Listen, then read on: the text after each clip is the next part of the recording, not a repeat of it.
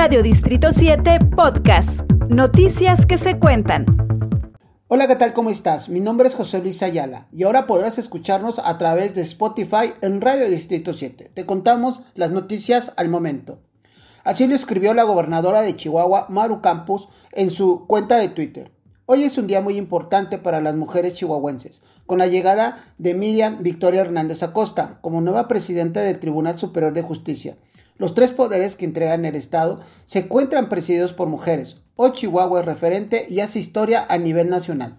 El Poder Ejecutivo lo, encabeza la propia María Eugenia Campos Galván. El Poder Legislativo lo preside la diputada Georgina Bujanda Ríos. El Poder Judicial lo lidera Miriam Victoria Hernández Acosta. En el marco de los primeros 100 días de trabajo y resultados, el gobierno municipal dio inicio a los cursos de capacitación de la Escuela de Negocios Competitivos y Economía Solidaria, dirigido a comerciantes, micro, pequeños y medianos empresarios del municipio de Chihuahua. La Dirección de Desarrollo Económico y Turístico impartirá el taller 101 modelos de negocios cada mes en diferentes centros comunitarios de zonas catalogadas como prioritarias, teniendo una inversión superior a los 2 millones de pesos que serán invertidos desde ahora hasta el siguiente año. Así lo expresó el alcalde. Una diputada morenista muestra en sesión de San Lázaro un pizarrón que dice culera, cuando hablaba Olga Luz Espinosa del PRD. Olga Luz Espinosa dijo, prefiero ser una mujer de izquierda del PRD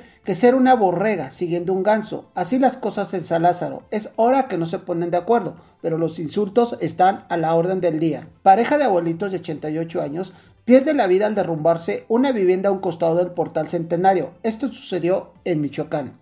Elementos de emergencia ya laboran en el lugar, según informa la Secretaría de Gobernación de esa entidad. Mientras los diputados y senadores no se ponen de acuerdo en San Lázaro, ya que discuten a gritos e insultos el presupuesto de egresos 2022, a las afueras del Palacio Nacional festejan el cumpleaños del primer mandatario y los simpatizantes ya tienen serenata. Repartieron tamales y tortas para festejar el cumpleaños número 68 del tabasqueño. Nosotros te contamos las noticias al momento. Que pases un excelente día o noche y estoy seguro que algún día nos veremos. Mi nombre es José Luis Ayala. Dios te cuide, Dios te bendiga. Hasta luego. Radio Distrito 7 Podcast.